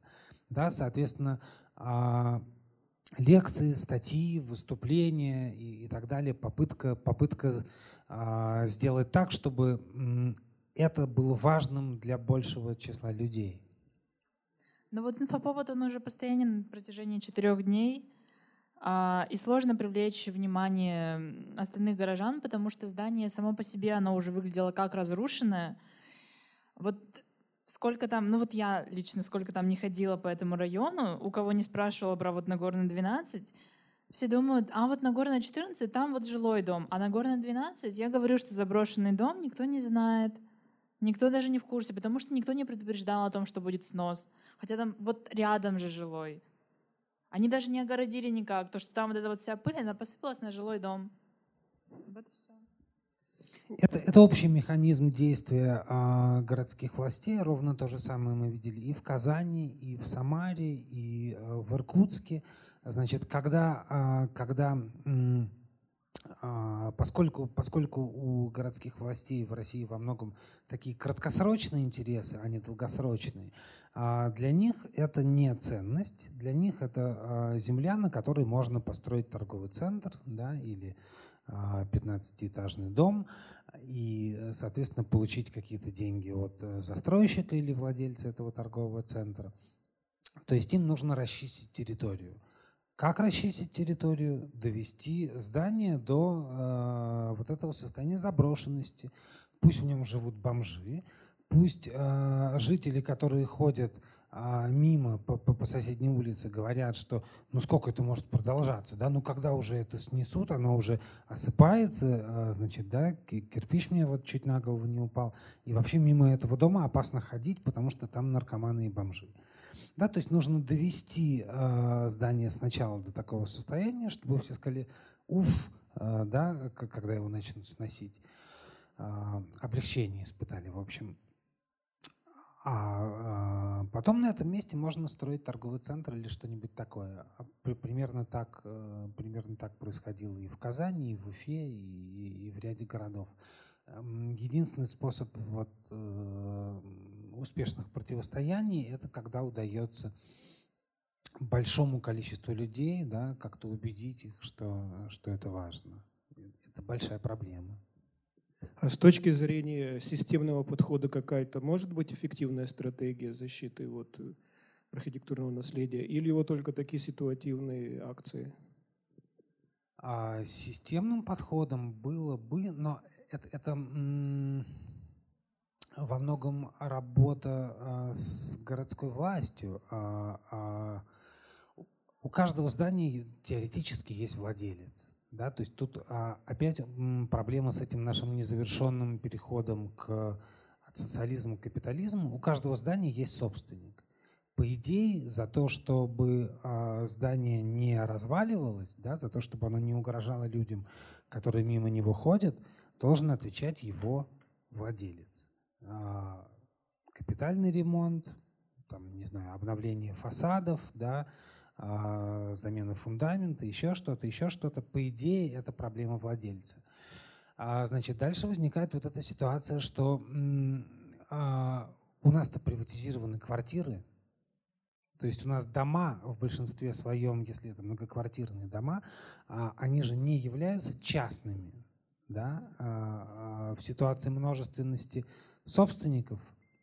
А тут опять смотри, э, значит, вот этот пункт про а, что получается, когда, а, допустим, люди, живущие в историческом двухэтажном деревянном здании, а, примерно на, например, 6 семей да, или 8, когда они начинают договариваться друг с другом. Вот между ними происходит ровно такая же, а, ровно такая же ругань, они не могут скинуться на а, капитальный ремонт, да, там и денег у них нет, и желания всем этим заниматься. И, в принципе, они думают, что должно государство прийти и сделать. Вот. И в такой ситуации это могли бы быть, а, а опыт такой есть во множестве стран мира, и в Европе, и в Латинской Америке, программы, когда город и собственник совместно финансируют на определенных условиях ремонт, восстановление, реставрацию вот таких вот э, зданий, имеющих имеющих историческое наследие. Но чтобы делать это как совместные инвестиционные программы, когда, допустим, город дает а, треть денег, еще треть денег а, город а, помогает собственнику а, оплачивать банковский кредит, который он берет на этот ремонт, да, то есть за счет субсидии а, ставки процента. А, допустим, треть или четверть люди а, как-то изыскивают сами. Возможно, такие схемы. Так, например, делалось в бедных районах Британии в 80-х, 90-х годах, когда они восстанавливали старые дома. У нас таких программ пока нет вообще, и э, только-только-только вот э, люди начинают про это задумываться, а власти намного выгоднее, чтобы это все сгнило, снести, построить, отселить, реновации по-московски, да, вот это все. Это намного проще, чем такая штучная работа э, с выстраиванием программ софинансирования. Поэтому такая сложная очень тема. Ну, можем потом еще про это поговорить, мне тоже это все очень интересно. А можно этот вопрос? Э, два вопроса на самом деле у меня. То есть первый вопрос касается э, конца 80-х, начала 90-х годов. То есть, как вы считаете, что там произошло на самом деле? То есть, какова была роль э, личностей, каких-то, ну, народа, да, в кавычках? То есть это что было? Какой-то захват там или, или как? Или кто-то подсуетился быстрее других? Или что там на самом деле произошло? Как бы ваше мнение? Вот. И второй вопрос, это опять же про наши болевые точки сегодняшние. То есть как вы относитесь к пенсионной реформе, которая прошла в нашей, в нашем государстве? Считаете ли вы ее шагом да, к капитализму или шагом к чему? То есть она как-то человек сейчас замалчивается в основном, видимо, потому что об этом начинает человек думать только когда уже, ну, как бы в определенном возрасте. вот. И хотелось бы, чтобы она тоже как бы была в этом списке наряду с другими нашими проблемами, звучала. У меня все. А с пенсионной реформы давайте я начну, э, потому что действительно это безумно интересно. А, я уверен, что нормальный... У, нас попробовали перейти к накопительной пенсионной системе, да, то есть уйти от распределительной, перейти а, к накопительной. А, ничего из этого не получилось. Не получилось во многом по следующим причинам. В России очень маленький и очень неустойчивый фондовый рынок. То есть он не может быть тем местом, куда вкладываются деньги, да, из которых там 30 или 40 лет спустя должны выплачиваться пенсии.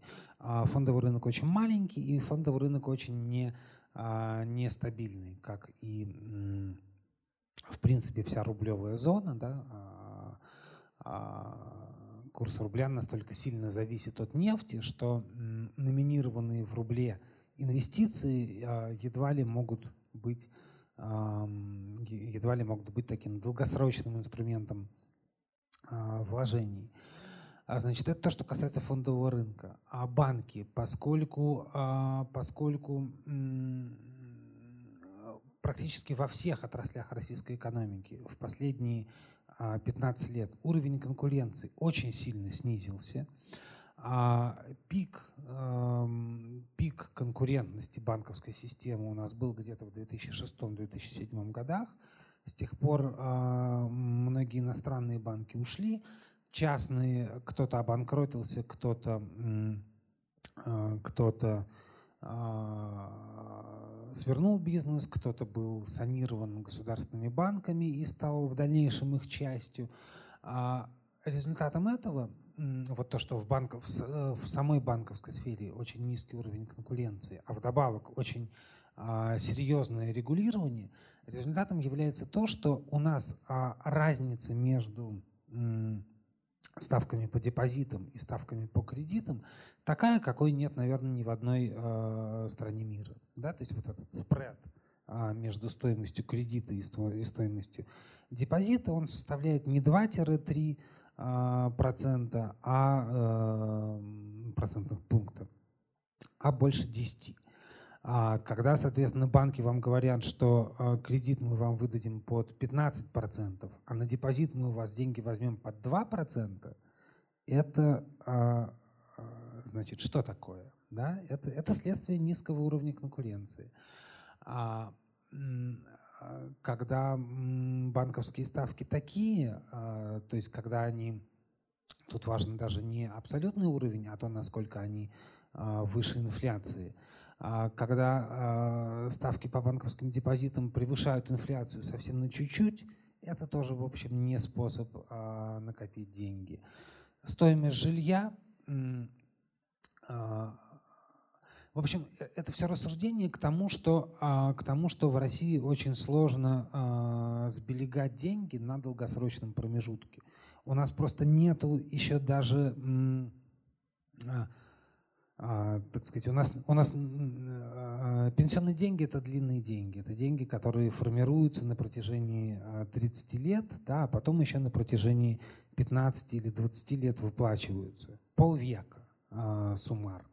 У нас нет такой истории рыночной экономики. И у нас нет а, на данный момент инструментов, которые позволяли бы на таком горизонте а, значит, эти а, деньги сберегать. А поэтому, поэтому из, пенсион, из пенсионной реформы ничего не получилось. И то, что сейчас государство вот на самом последнем этапе сказало, что мы вводим, конечно, накопительную систему, но если вы не хотите, то не участвуйте в этом.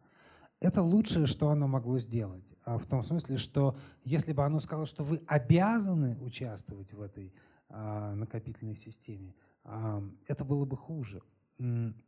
Невозможно невозможно, то есть государство, которое меняет правила игры в этой сфере раз в два года, а, а, не имеет права, не имеет права даже морального а, заставлять людей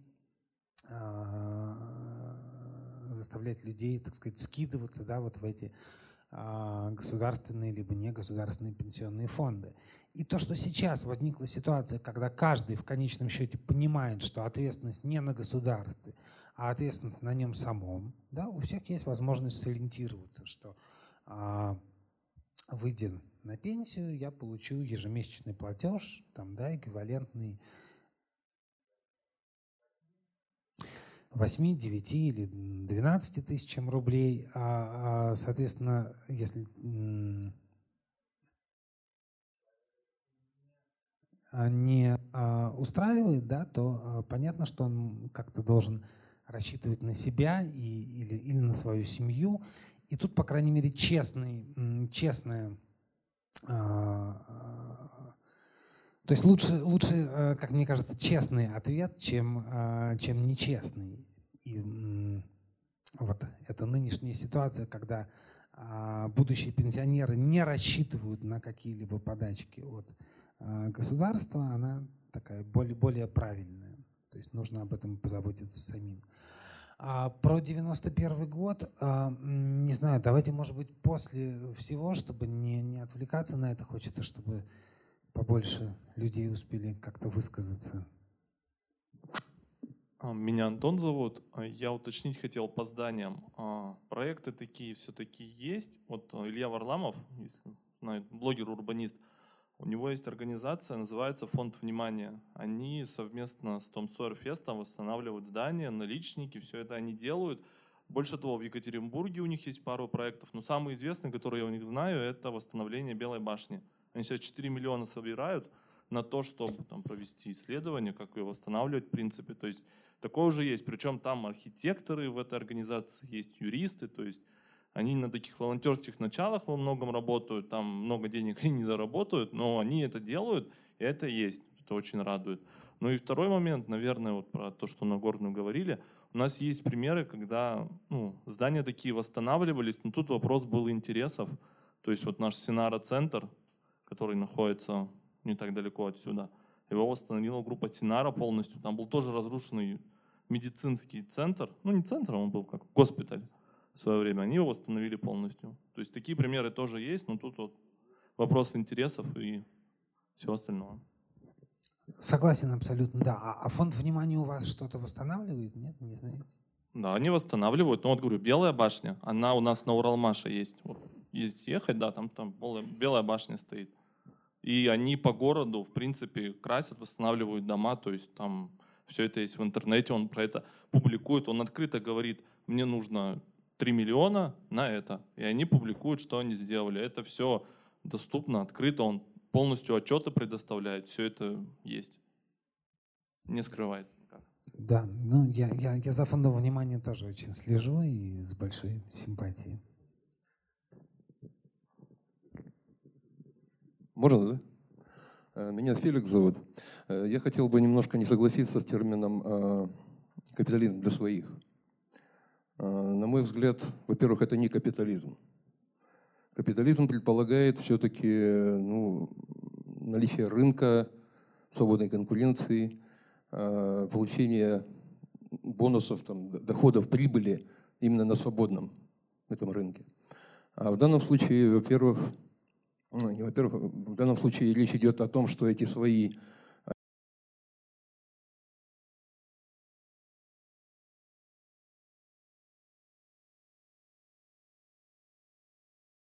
а, которые хотел бы характеризовать, а, их интересы, на мой взгляд, находятся вне России. То есть все, что они напилили, они вводят за границу, их э, как бы, активы там, их семьи там, ну и бизнес-джеты джеты в аэропортах. Если что, увезут их тоже туда. Вот поэтому как бы не совсем согласен с термином капитализм для своих. А, ну, я думаю, что и так, и не так одновременно. А, интересы, интересы за пределами России – это во многом э, ситуация до 2014 года. Все-таки э, многие последовали, при, последовали вот этому указанию, что верните активы сюда, откажитесь. Ну, достаточно. Кто-то да, кто-то нет, а кому-то кому-то запретили.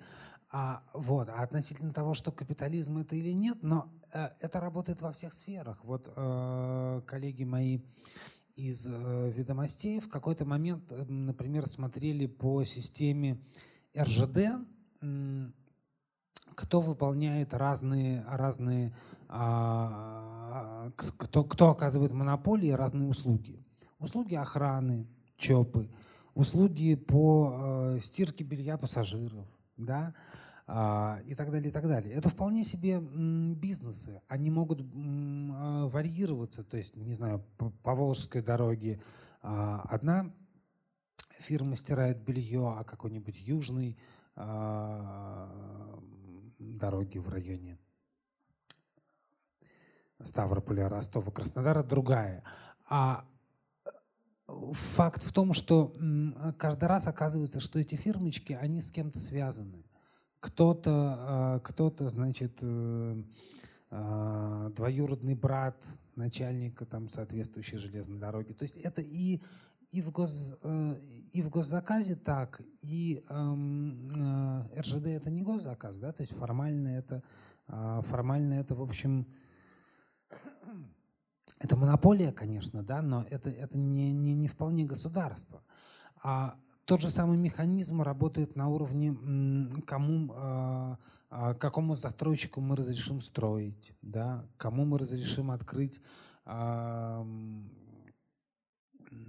какой торговой сети там мы разрешим в этом здании открыть супермаркет и так далее. То есть эта система, она встраивается, встраивается и в рынок тоже. Я вот это примерно хотел сказать. Друзья, два часа пролетели незаметно. У нас пять минут на последний вопрос и ответ. Здравствуйте, меня зовут Ольга, и я хотела бы задать такой вопрос. Как вы считаете, эффективно ли в нашем обществе, ну, в современной России, да, а, такой инструмент, как местное самоуправление, когда граждане сами объединяются и решают проблемы на местном уровне, там, объединяются в советы народных представителей или там в общины?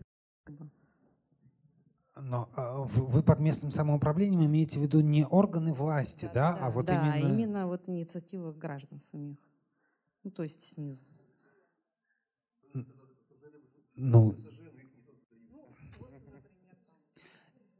я-то думаю, что это единственный способ что-то сделать, но видно, с каким гигантским трудом э, этот маховик постепенно начинает раскручиваться, да, вот э, как э, не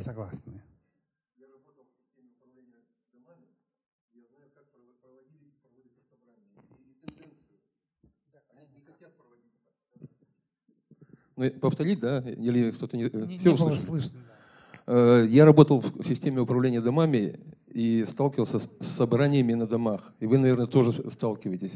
Кто-нибудь скажите, поднимите, пожалуйста, руку, кто бывал на последний раз на, на ближайшем собрании. Раз, два, три, четыре, пять. Сколько народу было на этих собраниях? О, а в доме, наверное, 12 квартир. Нет? Ну, я не, я не хочу эту тему развивать, просто я, ну, ну, проблема с собраниями. Понятно, что проблема. А, а, понятно, что проблема, но м, просто если, если коротко, я думаю, что это единственный способ что-то сделать. Это единственный способ добиться, а, это единственный способ заявить о том, что эти интересы для нас важны, да, что мы не готовы а, просто так м, отдавать кому-то право решать, э, значит, какая детская площадка будет во дворе, да, а какая, не знаю, клумба и, и, и что там будет заасфальтировано, а что не будет, это единственный способ отстаивания, отстаивания прав. Дальше а, это может действовать на каком-то уже а, совместном уровне, когда с одной стороны это низовая инициатива, с другой стороны это могут быть бюджетные деньги, как в случае партисипаторного бюджетирования, а, да, когда, когда во многих городах проводят такие эксперименты, в муниципальных образованиях, когда а, людям передается право решать, как тратить э, небольшую долю муниципальных бюджетов. Муниципальные бюджеты у нас крошечные, да, и, и, и вот там какой-то процент или доля процента а, передается людям. Но это очень э, успешный опыт. Это показывает, что э, это, собственно, вот э, так работает механизм научения, да, то есть, когда даешь людям а, возможность что-то сделать, они понимают, что а, их мнение имеет значение, что они могут, что они могут что-то придумать и сделать лучше, чем это будет сделано по единому централизованному какому-то плану, ну и так далее, и так далее. Спасибо. Спасибо, Борис, за, за интересный и полезный, я надеюсь, рассказ. Спасибо, друзья, что вы пришли. А, пользуясь случаем, пока вы не разошлись, проанонсирую лекцию Дмитрия Якушкина, который приезжает сюда с с Аказией, и поэтому его нет в нашей образовательной программе, за которой, я уверен, вы следите. В общем, это первый, не первый, один из последних пресс-секретарей Бориса Ельцина, э, хороший специалист в публичных коммуникациях. Он расскажет о культуре публичных извинений. Нужно ли извиняться в большой политике? Так сформулирована его тема. Но, по-моему, звучит актуально с учетом всех этих иранских историй и всяких прочих. Поэтому, пожалуйста, приходите вторник, 21 января, 19.00 здесь.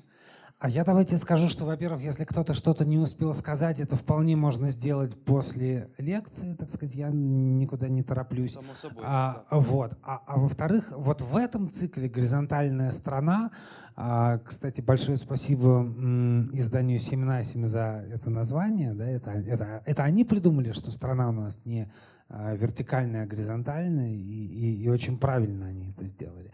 А, значит, в этом цикле следующая лекция, это будет последнее воскресенье февраля, а, ее прочитает Эдуард Панарин. Это социолог и политолог из э, Питерской высшей школы экономики, который вместе с Рональдом Инглхартом э, как раз а, занимается проблемой, проблемой доверия, социального капитала и так далее. Он будет продолжать вот э, эти темы.